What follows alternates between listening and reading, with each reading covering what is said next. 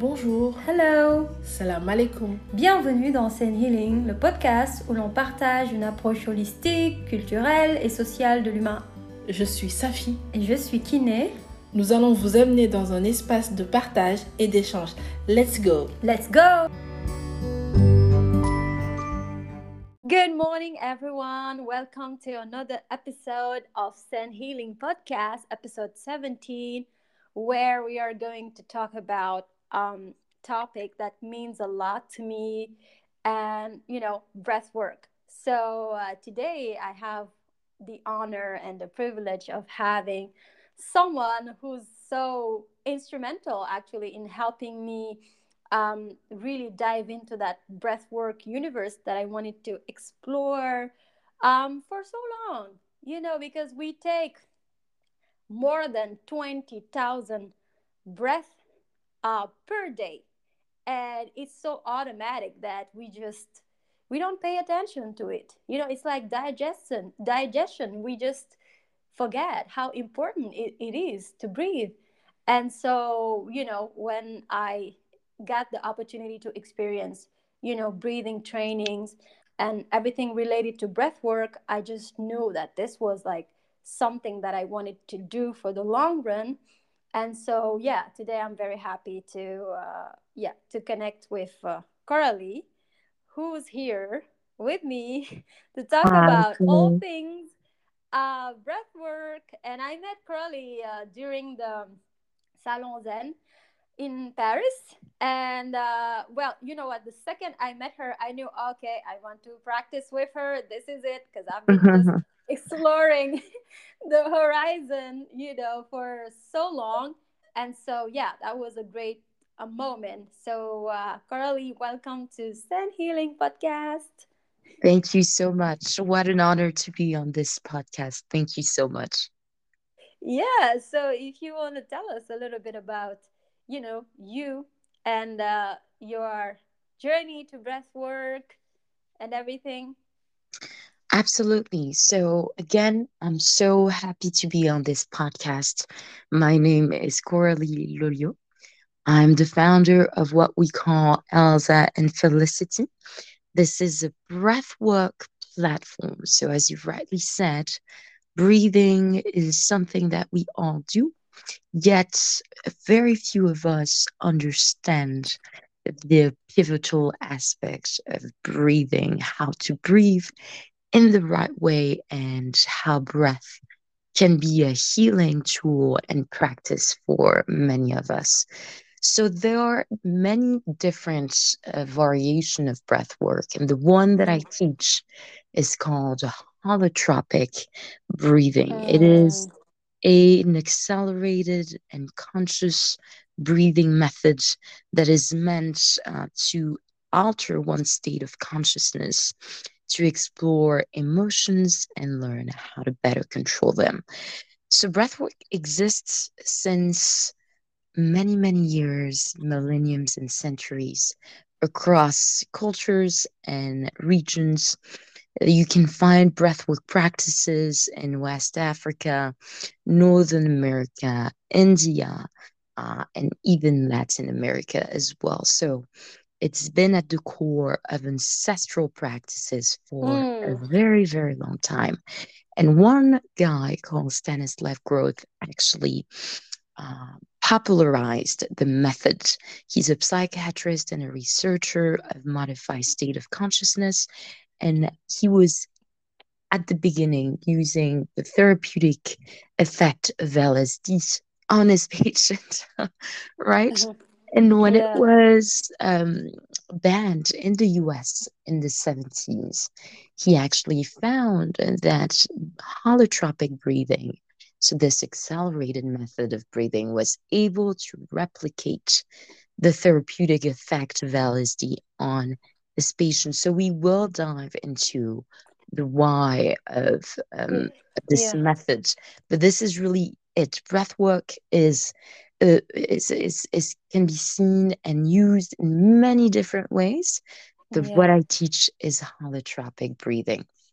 Yeah, because uh, you know holotropic breathing. You know, you we hear that so many times. I've heard it a lot, and I got a little bit sometimes confusing because I was practicing breathing. I think it was breathing uh, training, uh, and I thought, okay, breath work. I already know mm-hmm. about it, but then I realized that oh, this is a different method. This is a, yeah. this involves hyperventilation.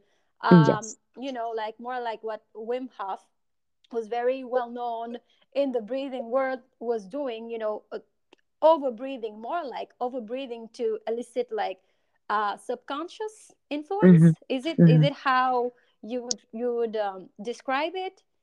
Holotropic. It's it's different in the sense that the holotropic breathing is a modernized form of pranayama, and mm. you know when you do you you've mentioned it uh, right there when you say hyperventilation.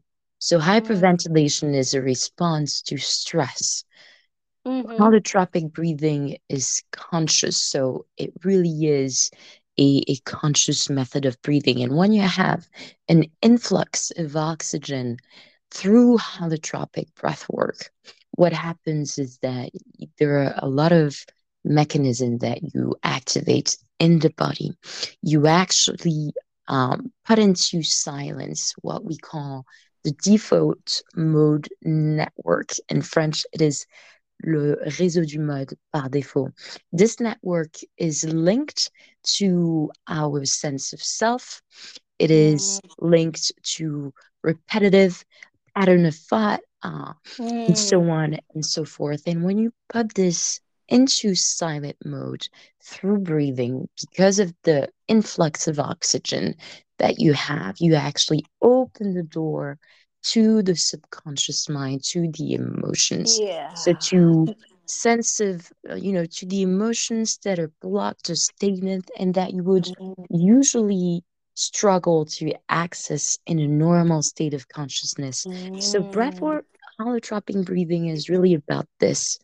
The mm. amount. Yeah, you know what? It's it's so interesting because. Uh, when you mention accessing the subconscious like i think this is this is one of the those things where we can't control you know having all mm-hmm. those racing thoughts all day long and having unhealed trauma that is stuck in our body and not mm-hmm. knowing how to just you know get out of those patterns th- those loops and so i can i can really um, attest to what Coralie uh, is saying here mm-hmm. because I've got the opportunity of a mm-hmm. lifetime of exploring really um, what she's talking about.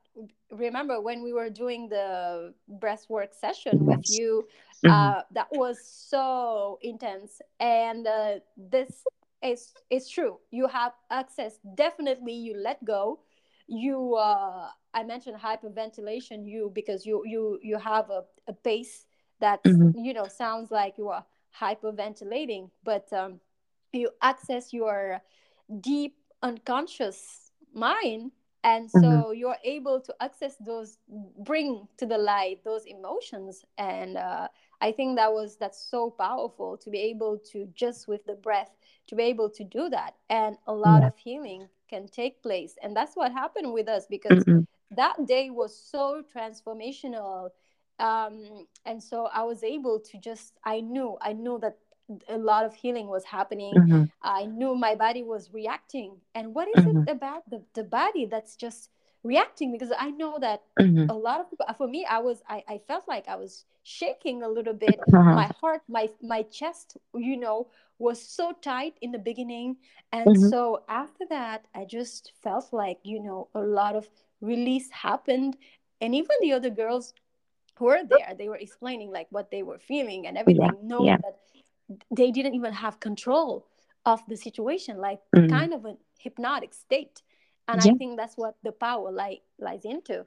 Yeah yeah. So i guess it might seem a bit um you know uh strange to hear this. How can breathing can bring you into such a modified state of consciousness? But again uh, you know, when you do have a slight change in the proportion of, of oxygen and CO2 in the blood, just like when you do alpinism, for instance, without an oxygen bottle, the body will react very, very strongly because again certain part of the analytical mind the frontal Mm. part of the brain goes into standby to give way to the work of the subconscious and you sof- often have changes of calcium as well so your hands difficult to move uh, you you you you also have a change of of temperature so the physical sensations like dizziness tangling in the hands heaviness or Mhm. tightness in the limb Mhm. dry mouth all of that is a, truly a reaction to the change of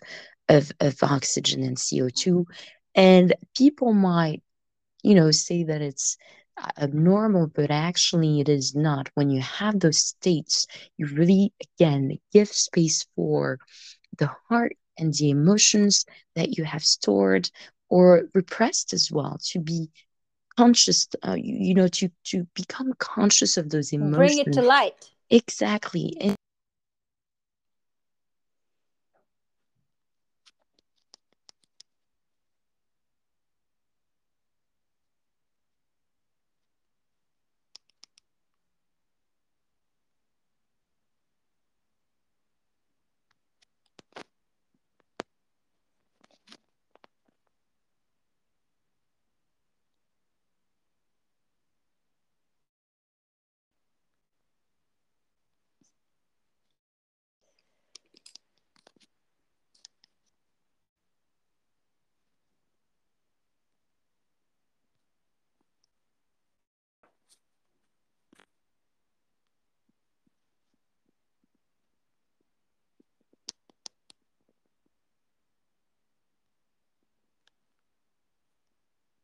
Hmm.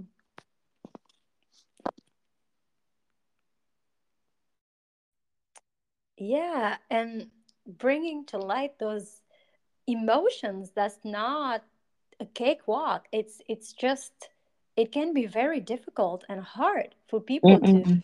face their emotions, raw emotions, just like that. And yeah so, because we run away from our emotions, we we don't take sometimes the time to feel and to just be in our body because we've re- repressed them for so long, you know. Yeah, So. absolutely.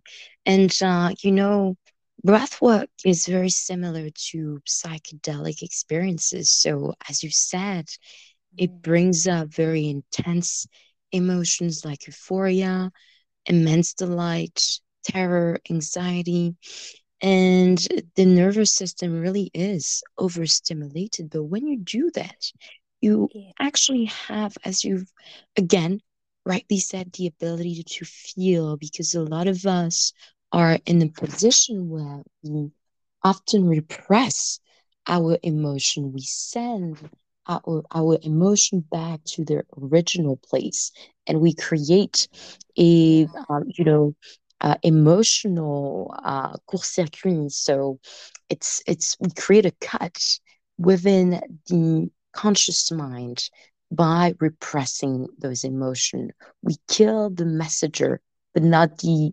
intensity of the emotion. And this kind of block Yeah. the natural process of of becoming conscious of your emotion, accepting them. And when we do that, you know, the conscious mind has two options. It either intensify the emotion and the emotion will be presented to us multiple times Mm. with a growing intensity, or the emotion is again uh, put deep down into our unconscious, and we cannot read the message of the emotion anymore, whether it's fear, whether it's anger or sadness. And the consequence of that is that the emotion will be will take another form. Either it will be depression, compulsion, Mm-hmm. um, and other disease. And a lot of us do that. this Exactly. is, And I'm disease. Ah, I've done this a lot, you know. I'm I'm not a guru. I'm not perfect human being. I've done a lot of this repressing my emotion. Especially I remember um, I lost my my my father very early in my life. And it took me a long time until I was an adult to actually feel those Oh, emotions. They were so repressed deep down into my subconscious. But breathwork really helped me bring those emotions back to the surface. And those emotions had actually turned into um, an eating disorder. I was trying to feel my emotion through, through food. So it really is a perfect example here and a very personal one of how repressing emotion can turn into something else. Yeah. So Because you, you try to mhm, bandage the wound with a lot of exactly. Things and you're hmm just doing everything but feeling. And you know what? I got the chills right now because I also lost my father. And uh, Oh wow. I, I hmm and I remember uh, it's just one of those experiences that just like just rip you apart and you're just like all of a sudden you know thrown off center because hmm for me it's i just didn't you know see it coming and uh, it's just like i know that i just had so much emotions also hmm repressed in you know i didn't know how to really like feel those Yeah. emotions because it's grief. It's really hmm hard you know hmm and uh, so that's why i can i understand exactly what you are saying and i Wow. because i've lived that uh, experience and it's hmm so important as you were saying you know to find a way to just like you're saying yeah express those emotions face hmm those hmm emotions and i remember you know Iyanla Vanzant saying mm uh, feel, deal, heal. I will never Wow. forget that. She, you know, in order to face it all, you have to feel it, like just feel it, Preach. facing your emotions Mm. right through Mm-mm-mm. it, then deal with the emotions, deal with it. Because what happens when you are when we are doing when you are doing the breathwork sessions Mhm. or or when we have the emotion presented in our faces and what do we do about it how, how do we deal with that that's Yes. also the, the thing you know Mm. how Yeah, do absolutely. how, do- how do we how do we you know feel those how do we deal with the emotions that's in front of us do we Yeah, just no. like let it Mm. go uh, and say and and just like i remember someone saying you just have to welcome them and hug your emotions it made me laugh but then i was just like maybe i i don't know Easier so said than done, of course. And thank you for sharing this as well. I had no idea that you went through a similar experience. Yeah, I know you. I know you didn't know, but I I hmm didn't know as well. So that's why I just had like I I literally have had felt the rush in my in all all over my being because I I Yeah. knew ex- I know exactly what you are talking about. I really Mm. like know that in my Mm. bones, in my body, in and in yeah, in the core of my being. Yes, yes. No, uh, thank you so much. And so I agree, when you have such elevated emotions that you feel, it can be scary. People often think that you will re-traumatize yourself. And it's Mm, not the case when the facilitator is bringing a space and an environment that is safe to you where you can release and bring back into your consciousness something a bit lighter, some more love, a bit more sweetness. And this is why the again, the setting, the words that I say, uh, yeah. the the physical touch, the Oh, ability to be present and supportive is so important. So you can actually bring to yourself the kindness that you needed, and someone else next to you can also bring back Yeah, a you know bit what? more This love. is this is it. Yes. This is Mm, true because I that's exactly what you did mm-hmm, for us. You created mm, a safe environment for all of us. We were like a group of four uh, women mm-hmm. there, and honestly, I I didn't know these women. I just Yeah. don't feel sometimes comfortable really like opening up to strangers really. But the Mm-hmm, setting was so instrumental for all of us you know mm-hmm. just to be in a very trustworthy like safe environment and i remember the second i stepped into you know your Mm-hmm. place and i knew i was safe and for me i Ah. was like ooh I can I can just put Yeah. the burden, my backpack of backpack of Yeah. burden. I can put it off and deal with myself. Yes, Because I was no, going through a thank you. And uh, I don't know if you, you uh, remember. Yeah, No, it's it's very important, and I'm I'm so happy you felt safe and able to let go. And you Yeah, also I have, I really love that about you because you are someone who see vulnerability as something sacred and important. And when you come with that intention in a session or in other situation, personal or other, it allows for something to come up that will either help build the relationship or help build a situation that will bring something better or it allows for healing as well. So having that intention already also truly does help. And that's why I always make sure that participants have an intention with them, either to embrace mm-hmm.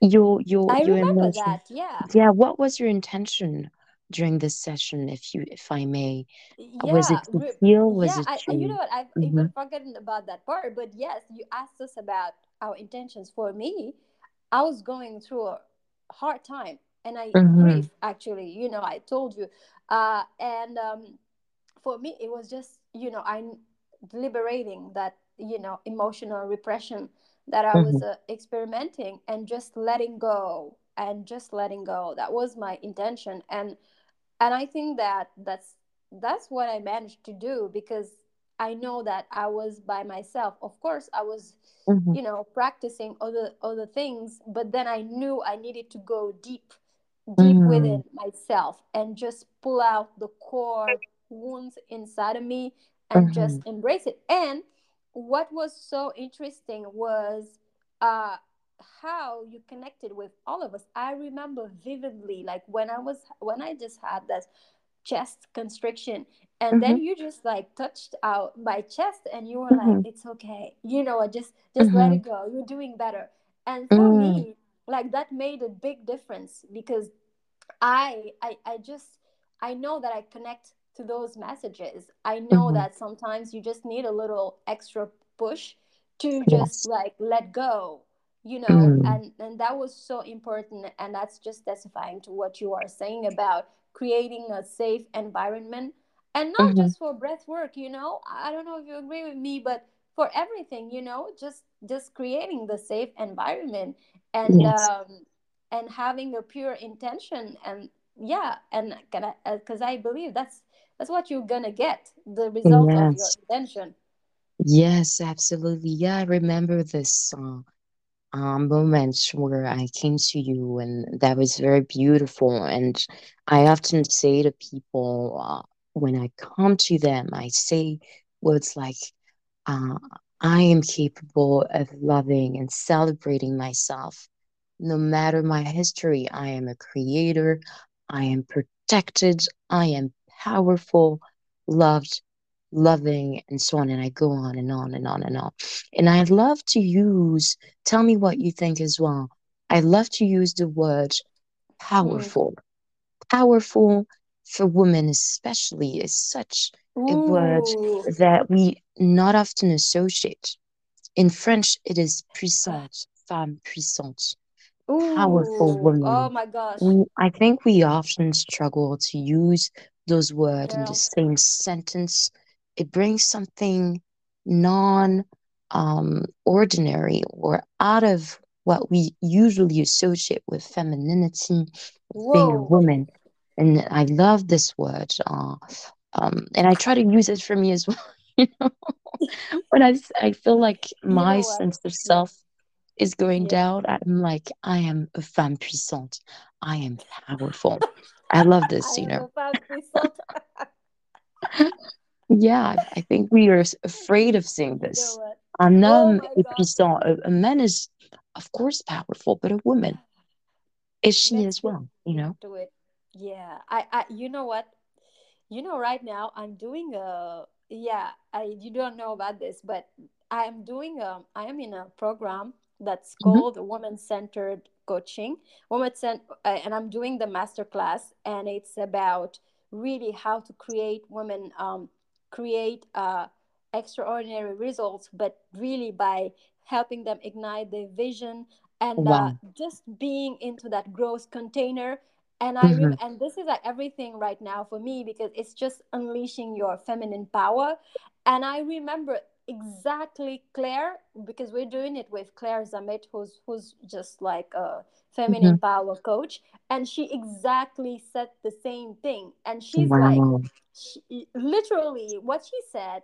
was like sometimes when you are talking about you know as a woman talking about you your power and everything it's like it's almost as if Mm. you you come off as arrogant and things like Mm. that and Mhm. so it's like she's like it's we just um short sell sell sell ourselves short and Yes. everything because it's like so deeply rooted we, we don't really Mhm. connect with those deeper yearnings that we have Yes. we, we just Yes. have all of these patterns of shame lack and isolation and um, all of those things that are deeply ingrained and rooted in our in in Yeah. ourselves so it's so important like you said this is like i'm feeling this one very strongly like this Mm. this is it this is so true like as Yeah. women Mm-mm. yeah Absolutely. And you know, on top of being a breathwork practitioner, I'm also, I think I mentioned this to you, the director of what we call Women Working for Change. It is one of the largest network of women CEOs mm-hmm. in Africa. We're talking mm. about CEOs who are leading multi-million dollar companies or women who have broken the glass ceiling in top Mm. companies on the continent, like EcoBank, the number one bank in Africa, Mm-hmm. Rawbank, uh, Mm. MTN, the telecommunication service provider. yeah And I'm very fortunate to meet some of those ladies during events, forums, and summit. And on top of what they describe as being the unconscious biases that they face coming from men, um, especially when they're going through the process of entering a boardroom or becoming mothers or dressing yeah as feminine leaders, you know, like yeah wearing a pink suit. So they're mm-hmm. facing all of those unconscious biases, but there's also, as you Mm-hmm. rightly said, an, a challenge around your own perception as a woman are you able to assert yourself in your feminine leadership skills in a room where there's only thing right men? And I met one of those ladies, I mean, a, a, a woman who's called Patty Kim Martin. She's the CEO of one of the uh, leading insurance uh, provider companies. She's from Namibia. And Mm-hmm. we were at a financial summit 800 financial leaders. She was the only woman in the whole conference wearing a pink suit.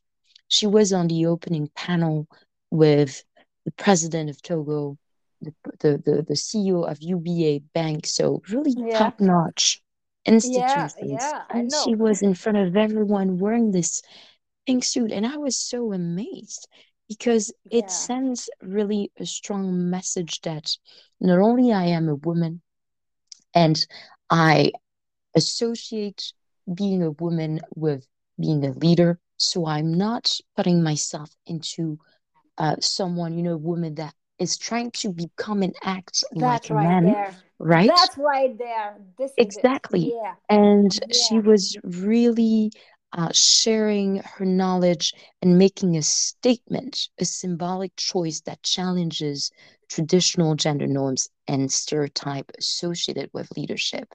And she really got into her head that Oh my gosh. I can Yeah, assert myself as a woman and as a leader, and these are yeah. not, and these are synonymous words. So I really loved Yeah, that yeah. as You know what? Yeah, I, I, I'm just, you know what? This is Mhm. what you're saying. First of all, I really commend her for being so brave. I mean, you know, to step into that that Mm-hmm. space and just owning your feminine power and Mm-hmm. just yeah, just be there for me. Like it's it's it's big and it's Yeah, celebrated. And uh, absolutely.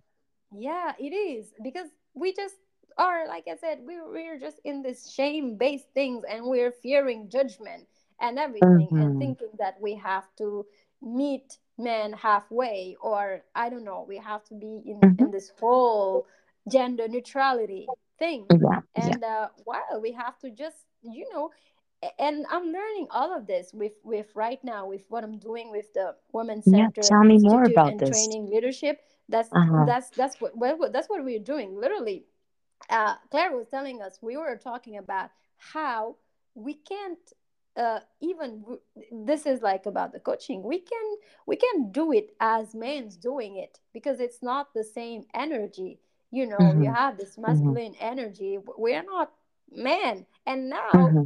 it's almost as if it's we're expected to be men in skirts you know somebody Yes, was saying that yes. or Uh-huh. and and and yeah we, we just we, we we we are not we have to Yeah.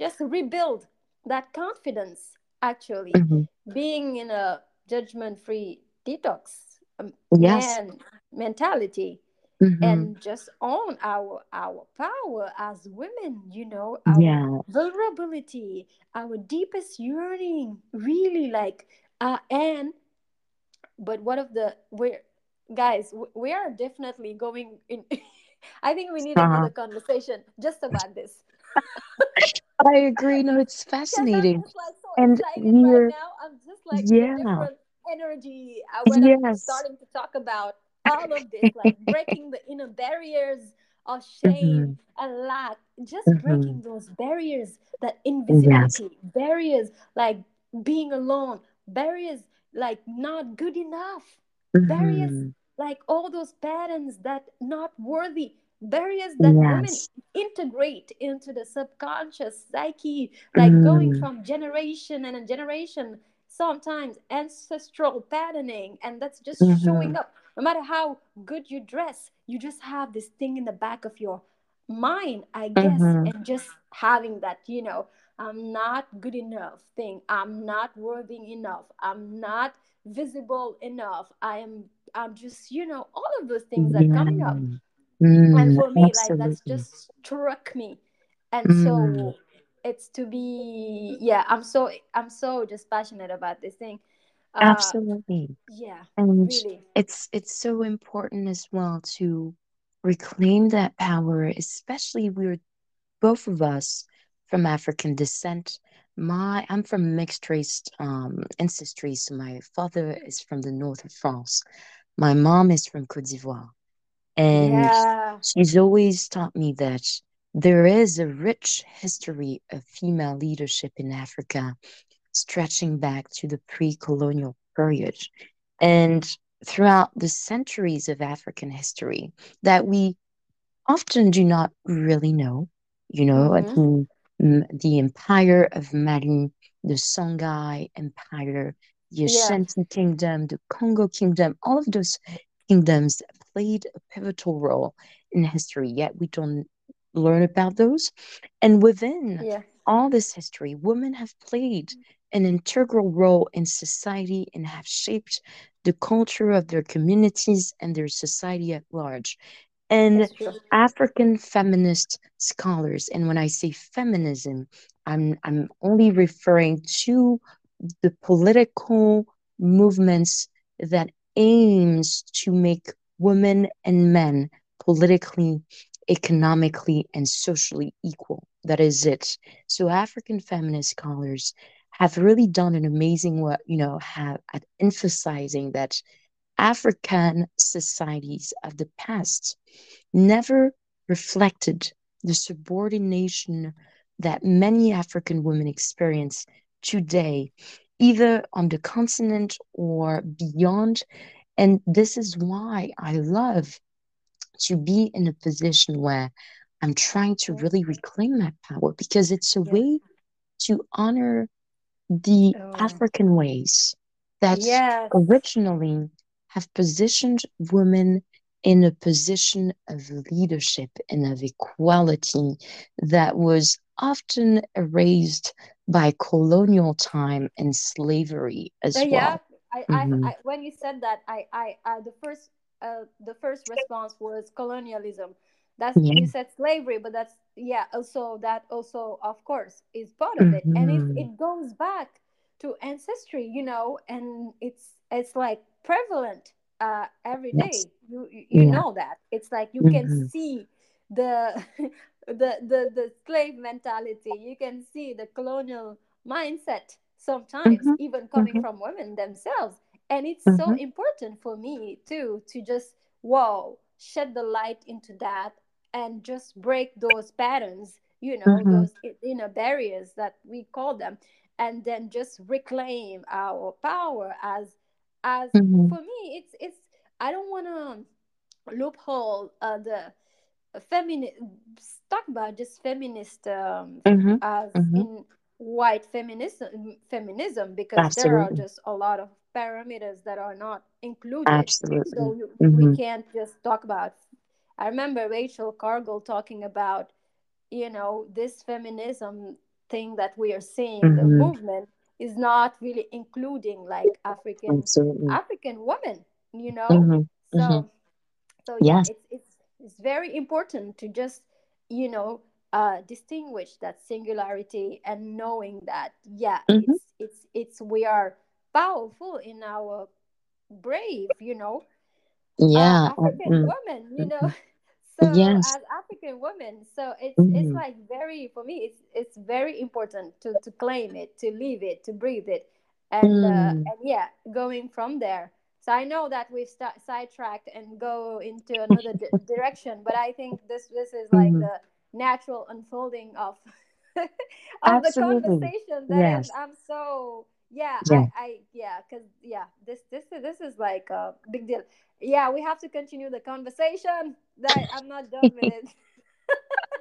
Absolutely. Uh, and you know, hmm uh, and you mentioned something. And speaking of nice transition, speaking of um, you mentioned West Africa when it in the beginning of when you were introducing and explaining a little bit about uh, breathing, uh, breath work.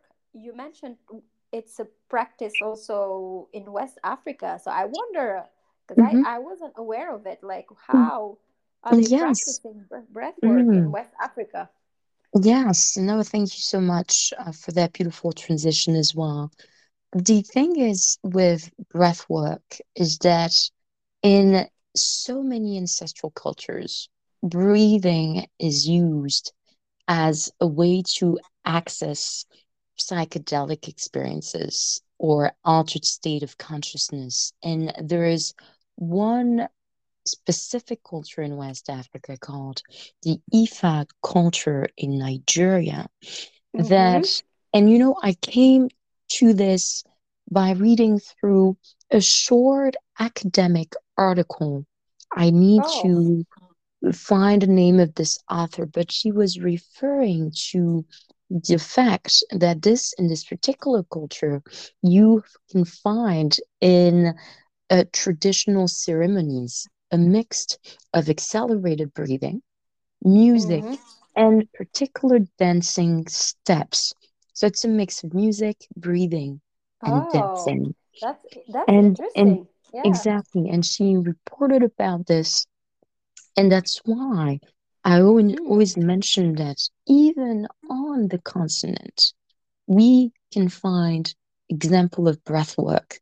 It takes another form, Yeah. but Oh it gosh, is enters yeah. the umbrella of breath work. In Northern America, for instance, it's a different way. That Mm-hmm. there there is uh, one particular Amerindian uh, community that has what we call yeah. yes circular breathing. So they sing Mm-hmm. and breathe at the same time to access again a, a a state of, of, of trance, right? It's all about Yeah. trance and Yeah. spirituality. So Yeah. I think we are not yet at a stage historically where we fully understand the depth of breath work throughout cultures. Oh. But we have few examples here and there where despite those communities having no links uh, whatsoever, they do use breathing as a way of inducing trance and introspection Oh. and spiritual aesthetic experiences. And I find it very beautiful to see that all cultures. Continue. So i um yeah i think it's it's so interesting um that everybody is using the yeah the breathwork technique. But i think there is a distinction here between uh, those uh breath work like with in one word in uh, one word like breath work uh which refers to like holo- you know holotropic breathing like the wim hof method where it just deals with overbreathing and that elicit the subconscious influence of the nervous systems and Mhm, purging and and all and also there are also breathing techniques that today um, that that people use to just activate the uh, parasympathetic nervous system the relaxation response mhm, and a lot of these things. I think there is a, a slight distinction you know because uh, i tend to think that the um, breathing uh, those kind of breathing techniques are more in the long run you know to just uh, having helping us mhm, have a baseline um, and having a nice uh, breathing patterns rather mhm. than just in the immediate moment of um, just facing your trauma like we Mhm. we did with the breathwork session because i think it can get also a little bit confusing because when i when i i've been doing the um, breathing uh, patterns for a lot for a, a little while now and i'm just i was just swearing by it because it helped me with anxiety I Mhm. remember fighting off panic attacks and Wow. alternate nostril breathing saved saved me because and I could see it my Mhm. um I could see it decrease because w- when I was doing the HeartMath training training we were giving we were given the um, you know coherence um sensor where we have to clip it in our ears and I could just in real time see my heart palpitations and everything and Wow. so I got to in, instantly see when I Mhm. was doing the breathing techniques of alternate nostril breathing, where you take one hand um, and you block your nose, and then you inhale, then you block the other hand, like, um, and you exhale. I could sen- I could see it literally. Uh, Wow. see my breathing decrease in real time, Mhm. and for Mhm. me, that was such a proof that this is this is it. Like this really like uh, activate the the the um, relaxation part of the nervous system, which is uh, the Mhm. parasympathetic. And there are all the breathing techniques as well, right? That we can use. And you Mhm. mentioned, um, yeah, I think it's a combination of a lot of things. Um, and you mentioned um, all of a, a lot of cultures like the indigenous people, the Ifa, Yes. Ifa, right? Is it Ifa? Yes. Ifa Yes. culture, and uh, even the Sufi, the Sufi, ancient Sufi, Mhm. they use the heart focused breathing, you know, to connect to a higher dimension, to connect to Mhm. God. Mhm. And I, and I think that what you are saying about the connection to the spirituality, connection to God, this is like Yes. also another dimension that's not just about the trauma release or facing your emotions. It's just like um, connecting to a heart intelligence, connecting Yeah. to a to a higher power. I, I'll say God because I, I, Mm. I, I, I am I believe in God, Allah. Mhm. I will say Allah for me. So that's Mhm. also another dimension. Like we have just scratched the surface, like you you were saying. And so I think like uh, for me, breath work, whether it's breathing, like the breathing techniques, or whether Mhm. it's Mhm. holotropic breath, uh, Mhm. breathing, it's like so important you know Mm. That people need to know about it people need to you know know that there are free Yes. Yes. And you're so, you know, I'm learning something I did not know about this in the Sufi culture. I'll definitely have a look. oh oh my And gosh i um, need to tell you yeah, and the experience you you you had is quite beautiful. I'd love to experience that too. And uh, you're very true. You know, a lot of the people that come and do breath work, either have very sensory experiences, so they do focus on the physical sensation of heat and cold and and so on, you know, and, and numbness. But also people have what we call transpersonal experiences. So mm. it's the type of experience described as as beyond the personal. So people report feeling like they're floating or feeling more serene and connected to exactly what you said, to this universal energy and intelligence. Other people also have biographical experiences, so they Mhm. see uh, the visual experiences in which, at the time, the mind felt very overwhelmed and Mhm. unable to fully experience the emotion involved. So, again, the repressed emotion brought to the consciousness. So, they're very different type of experiences.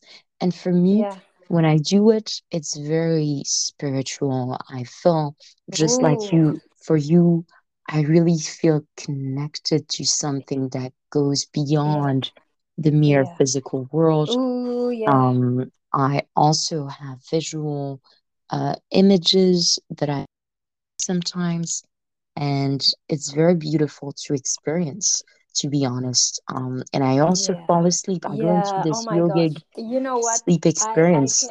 I'm not really asleep, and I'm not really fully awakened. It's it's very strange. you know? Yeah. It. No. I. No. I. I. Yeah. I think you are in that uh, creative alpha maybe state, or Mhm, you. You know. I think you. You can either that or you, you are in a delta state where mhm, literally you are in kind of a, you know, the moment where you're about to sleep, where you have all those um, you know, when we- when we are kid, uh, little little kids, we are in a delta state where it's like a hypnotic state, mhm, right? It's the in in between. You're mhm. not really asleep, but you're not really awake. So Yeah, like yeah, it's it's that state, yeah. and uh, and that's that's what it is. When you tune out the mind and you Mm, start focusing on the breathing and and for me, I am a HeartMath also a heart mm, math mentor, and one of the things I learned uh, from that experience with heart focused breathing because the key thing in the HeartMath is heart um, the quick coherence yes. where you know you you center your breathing around the heart Mhm, area. You know you breathe in and out well, I'm not going to repeat here because we did an entire podcast on that, and I did a mhm, meditation, heart meditation in the podcast. So mhm, um, we we did that, and we went into detail. So those were the things that we were doing, and I'm telling you, when we did the experience with a room full of like people, mhm. it was 700 people, like, you know, with Gregg Braden and Bruce Lipton, uh, wh- wh- when they had the convention in Mhm, Paris. And mhm. that, it was magic because we knew that we were connected to something that was just grander and deeper and that were, and, you know, that field, kind of that electromagnetic field, um, Mhm, influencing mhm. everyone in the room. We know that this was like bigger than us. This wasn't like just a matter of just us just breathing heart focus. It was Yeah. just connecting to for me to god's light to the divine intelligence within our Mhm, heart mhm, within us. And so mhm, those experiences for me they are like a highlight. And uh, and and you know when you mentioned um, the Sufi and everything. You know, after that that night, uh, when we were talking about when I Mhm, got pulled the card. Rabia, she is one of the most respected Sufi women in Wow. in Islam, and that's the card I pulled, and it was divine love. So I Wow. forgot about that, you know. And when I went, came back Uh-huh. to my place, I Yes. I digged a little bit deeper, and Rabia Basri Adawiya, she was talking about breathing. She was talking about breathing and divine love, and so I was just like so mesmerized Wow. by that. I was like, what? What? Of all the cards that I pulled, I pulled this this Sufi, respected Sufi woman because I didn't think it was her. It was just Rabia. I was like, what? Oh my And then I was just like, oh my gosh, this is big. This is this is this is like big because this this is like a Sufi woman. And so I just did the whole night.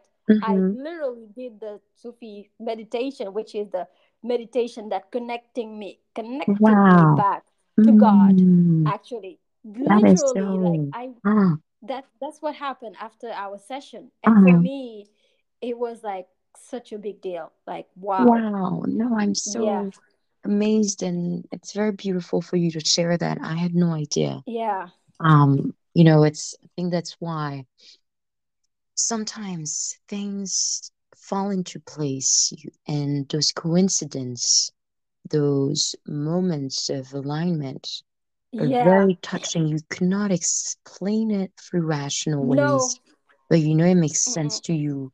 And it's so very beautiful to have those experiences. And I think if sometimes we feel like we have to rationalize that and see, oh no, but you know what? It's just because I opened this podcast and then, you know, it, it's it's irrelevant. I think we should actually see it as something that comes from an, an energy or just an intelligence that goes beyond the mere understanding of Yeah, things as yeah. as we You know understand it in science. And I don't think it is that crazy because even today, as we speak, we're not even able to come to conclusion to the reason why the body creates consciousness. We know it's linked to certain neurological process in the brain, but we have still no idea how the well, body creates consciousness. yeah. We don't know if consciousness creates the body or if the body creates consciousness. So if we are Oh that far in the scientific debate about life as it is today, I think it's actually okay to wonder if there is something bigger at play that orchestrates our reality. And what I'm seeing comes from the writings of a neurosurgeon at the MIT called Eben Alexander. He had an extraordinary near death experience and it changed his life. And he wrote a book on how he perceives those experiences. So, for those who don't know, a near death experience is when Yeah, you seem to access higher yeah, realms of consciousness, yeah, even though your body is declared as clinically dead. And he was yeah. declared dead for a couple of hours and had this experience and came back and was like, oh, wow. So, as a Mm-hmm. neurosurgeon at the MIT, I've had a completely Okay, uh, materialistic, yes, rational way, scientific way of approaching life. I'm not religious, I'm not spiritual, and yet yeah, I was clinically dead. My neocortex was off, and I had the most ultra sensory experiences in all ways possible. So, how is yeah, that possible? And he yeah. just read I, this I, book, I yeah. This, and it's this beautiful. death experience. Yeah. Mm-mm. So yeah, what's yeah? Can you can can you send me the name of the book Yeah, after because I yeah. I uh, I really want to look into him because I I know I I followed a lot of uh, these people with near death Mm-hmm. experiences like Anita Moorjani. Mm-hmm. Um, she was talking about the you know the light connecting to his dad and who was he he, he you know she her, her body was literally she was I think she was also pronounced dead and everything but she had this experience where she was just communicating with the other Mm-hmm. side and then she was able to just come back to her body and ever since like you know she Yeah. has all this ability to heal and even uh, Françoise Nallet she's is yeah she's a bigger French figure as well and she's Yeah. also she had this experience and you you know you hear them all talking about the this light this brilliant Mm-hmm. light that they just like connect with Wow. and those are those people you know usually they are seers or they are healers they become healers most of Mm-hmm. them Mm-hmm. because they are able to access you know uh, just unsurmountable energies Mm. just it's just like uh transcends like time and space and Yeah. so i think Mm. it's, it's just yeah uh, for me honestly um uh yeah there are some things that there are so many things they just do a google search like things science can explain like just randomly if you don't know what the hell we are talking about so just google that things that science can explain and you will see like that there's just like for me um, i'm speaking for myself i know that when i sit uh, on my prayer rug and i close my eyes and i take my hand to be honest and put it in my heart because i'm doing always all the time the heart centered breathing and i call into the name of god allah i would mm-hmm. say allah and mm-hmm. this is a sufi technique method that i also learned from uh, uh, Aram Said. She's she's she's a brilliant, you know, Sufi healer and everything. And and just a simple method of doing that. I'm telling you, uh, when we were doing the Zoom call and doing the experience together, there was a lot of white women in the call, like mm. not even believing or anything. Uh, mm-hmm. it wasn't like those religious, or if you are Muslim, of course, it's a Sufi technique. It's we're talking about Allah, you know, or you can say mm-hmm. God I mm-hmm. truly like felt the connection. Mm-hmm. Like I'm not even like uh, making this thing, things up. It's wow. like mm-hmm. you just felt the mm-hmm. intense connection to God. For me, like a lot of people call it whatever they want. For me, I'm saying God, and and I know that this is there is a a divine light that's that's mm-hmm. that's mm-hmm. happening. Like in the moment, I feel deeply the connection, and for me, everything. I've been doing this research for 13 years now from when I was in one of my best friends' mm-hmm. place in Vancouver. And uh, um, uh, she and I would just spend the whole day, uh, the whole night watching Oprah's live class and taking mm-hmm. our notebooks and dissecting into every single episode. From mm-hmm. that moment, back in that living room to all the things that I've researched, people that I've talked to, yes. and the last breathwork experience that I did that bring me to Rabia Basri and that bring me back to the divine. yeah, no. I bought a book about Rabia. I'm telling you, it's amazing. So me, wow, I have no doubt in my mind that I'm just like carried through and just you know enveloped in divine light in god's mm. light for me that's this is this has never been truer as it is right now and and mm-hmm. i and i have to say thank you to you for the breath work ah, experience ah, thank you because honey. that's the that night. Ignited uh-huh. a lot of that wow for me thank literally you. like mm. with Rabia Basri card and then me just I'm just like this was a this felt like a divine message wow. for me mm, literally all the pleasure so was mine mm. yeah thank that's you so, so much powerful. and yeah i mean you know i think breath work is often a thing of the heart it is a thing of the emotion it's about you know i'd love to share this statement of einstein he says we live in societies I mean, where we've made the rational mind a servant um, who, who should be a servant to mm-hmm. our gift, who is the intuition. So the, the statement goes uh, this way we, we created the, the, the intuitive mind, here it goes, is a sacred gift and the rational mind a faithful servant. Yet we have created societies where we honor the servant and we have forgotten about the gift. And I think during breath work, you, you tune back to this intuition, to this spirituality that you so mm. rightly expressed, and you're able to see those alignment and coincidence and and turn it as a gift and as a tool that can empower you in your life and help you to be more connected to yourself and to what is beyond yourself. And I'm so touched by what you've you shared uh, your experience and what it led because it really again breathing and breath work is a thing of the heart of this mm. sacred gift of intuition it is a thing mm-hmm. of feelings and mm-hmm breathing is is the key to a lot of things and of course you know if you do go through uh, heavy illnesses, uh, physically or psychologically, traditional treatments should never be stopped. But breath work is such a powerful tool to help you navigate all of those challenges, help you reconnect uh, in so many ways. And I cannot wait to continue to share that with with the yeah. rest of the world. Really. And and and yeah, you are right. And there are mm-hmm. so many benefits, as you said.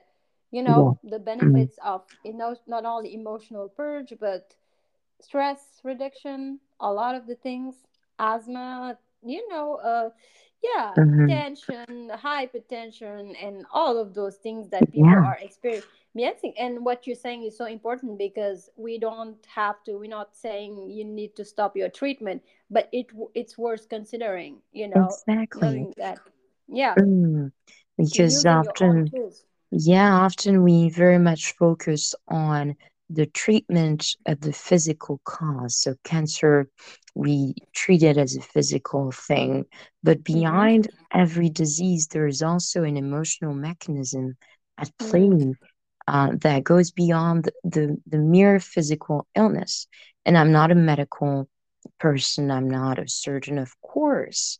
Uh, mm-hmm. I, I will never pretend that I am, but what I know and what I hear in all the clients that I have is that very often the emotional illness or the emotional cause and uh, and and experiences that led to certain states are often not treated or not approached and explored and breathwork can help us do that do the emotional yeah. work which i yeah. find very powerful yeah, and so I, I have another question. This is so important and interesting. So if somebody is listening to us, like what would you advise them to start with if they have no experience at all with with breath work?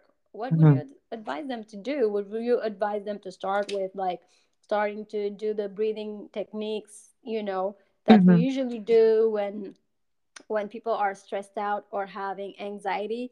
What would mm. you start? Advise them to do? Yeah, no, thank you so much. I think before coming to a session, it's always best to try to be more conscious of how we breathe. Especially, for instance, if you mm. go through your day at work, in your office, feeling that your breath is cut or that you do not breathe because you feel stress and you mm. keep your breath and you are not aware of your poor ways of breathing, I think it's best to oh have this in mind and start throughout the day, take just deep breath. you know, and try to yeah. let some mm. oxygen get mm. inside uh, and and just give a bit more fluidity to how we breathe because we're often yeah. not very much aware of that. And on the second step comes all the breathing exercise that are out there. Wim Hof, yeah, yeah. Dan Brûlé, they give yes. so many good exercises around breathing. And then comes the third step that is breath work. Experiencing a breath work uh-huh. session does not require to uh, explore or prepare per se. Uh, but it's always good to have a bit of a, of an idea of, of why mm-hmm. breathing is, is important and key yeah. to how we function and then come and experience a breathwork session and, yeah. and, go deeply into the breathing techniques that we go through. But this yeah. is really what I would share and with all my heart to the listeners. Yeah, and and thank you for that um, because I think it's so important as you said to what you said is so important to notice your breathing patterns you know mm-hmm. do you mm-hmm. do you breathe like a, in a nice flowy way or is it just like you know rush exactly. and uh, and and and yeah what is what does it say about your your own um, mental state and everything and i think it, it can be interesting to notice that and first of all maybe start with you know diaphragmatic breathing where mm-hmm. it's like you you are you can breathe through your belly you can look it up you know in the beginning i sucked at doing that but it really helped in the mm-hmm. in the end of just creating that instant relaxation response or even like things like physiological sigh which is like you you just do the double in, inhale you know and then you do Mm, a slow complete exhale. And this is one of the one of the key things that i found in mhm, the moment that really helped reduce the stress you know? Mm, and and this is it like the physiological sigh and or alternate nostril breathing or any kinds of you can mm. google it breathing techniques. You will see videos but i think it's so important you know to just come back to the body and come Yes. back to the body to the somatic uh, experience and feel it because when you you're doing it you're you're just you just like because when something's happening when you're in a in a trauma response Mhm. it's like the body the, the mind is saying oh no oh no we are in danger here let's mobilize fight or fight tiger Yes. chasing Yes. and breathing like you know in a in a just erratic rhythm but uh but that's that's when breath work can come and try to regulate whether it's the breathing um techniques like those Mm, regular breathing techniques or uh, a deep emotional purge of what's mm. happening which uh you know whi- which and that's where in comes the what you're you're talking about the breath work in itself like the Exactly. yeah Exactly. so Absolutely. yeah so i think it's it's so important to get in touch with that because we have 22,000 of breath every single day. And like this is like so struck me. And we are and that's that's what i was saying in the beginning. And we just and i'm so grateful that we just are breathing. Like imagine if we were doing it consciously. Mm. Yes, there would be less pay attention. to troubles in this world, less uh, wars and imagine fighting. That's for no that's sure. A bit of introspection is is good for the world and and yourself first.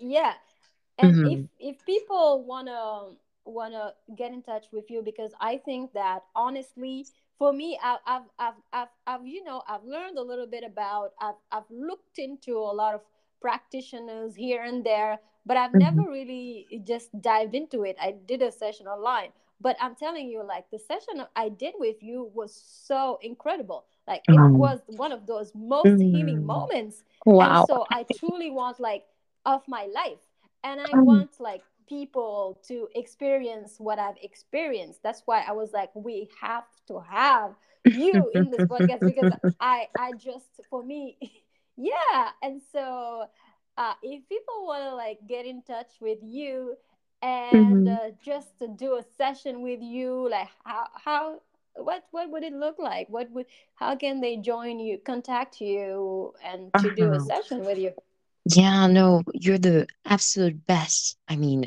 it was such a pleasure to to have you and and I'm so happy we bumped into each other at San Jose. And it was Oh very gosh. random, Oh, but I'm so grateful so for the for the listeners. And plus we had so many technical problems during this podcast, Yeah, so we made it. we made it.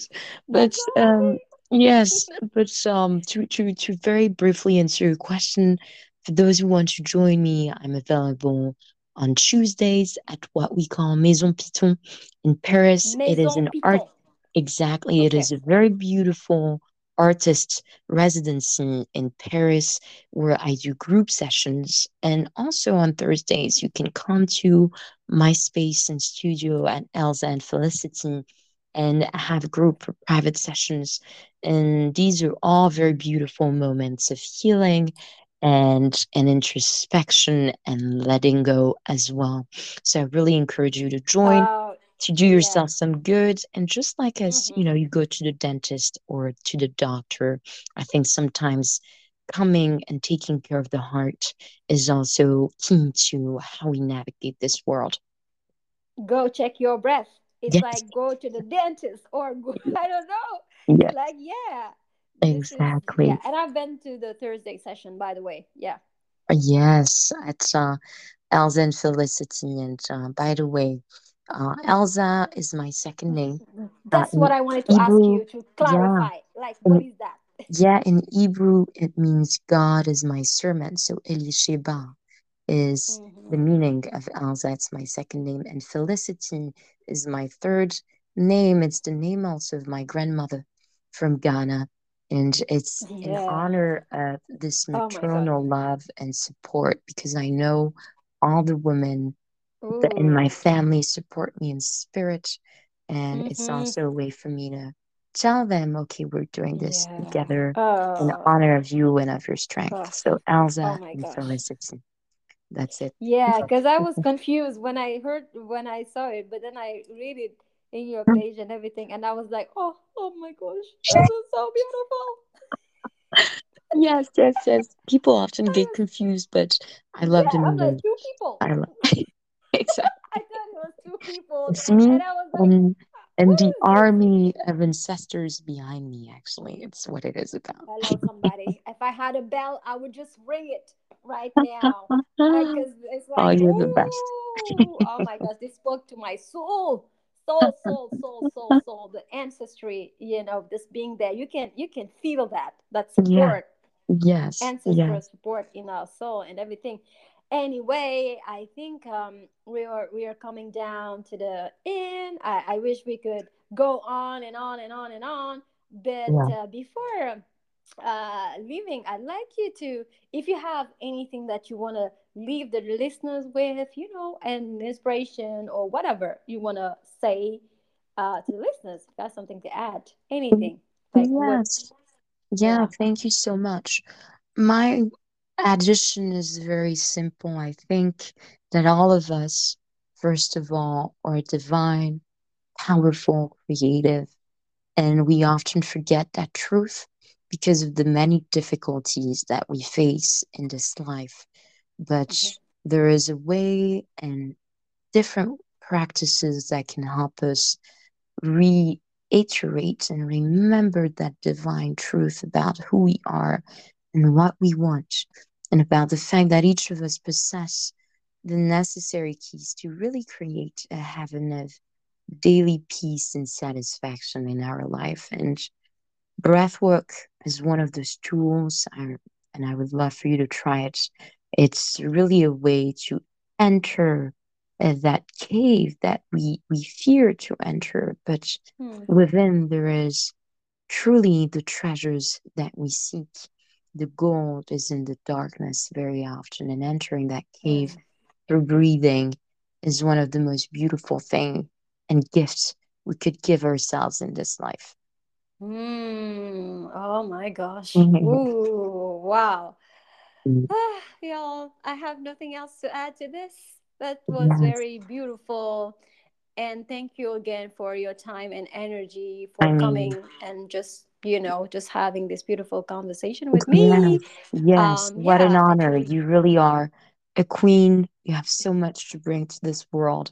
And thank you for continuing to do this podcast and bringing your light in your thank own way. It means the world to me to have Thank you had this conversation with you. Yeah, me too. Thank you so much. Oh, well, that was Thank great. you. Thank you. Thank you. Thank you, my love. Yes.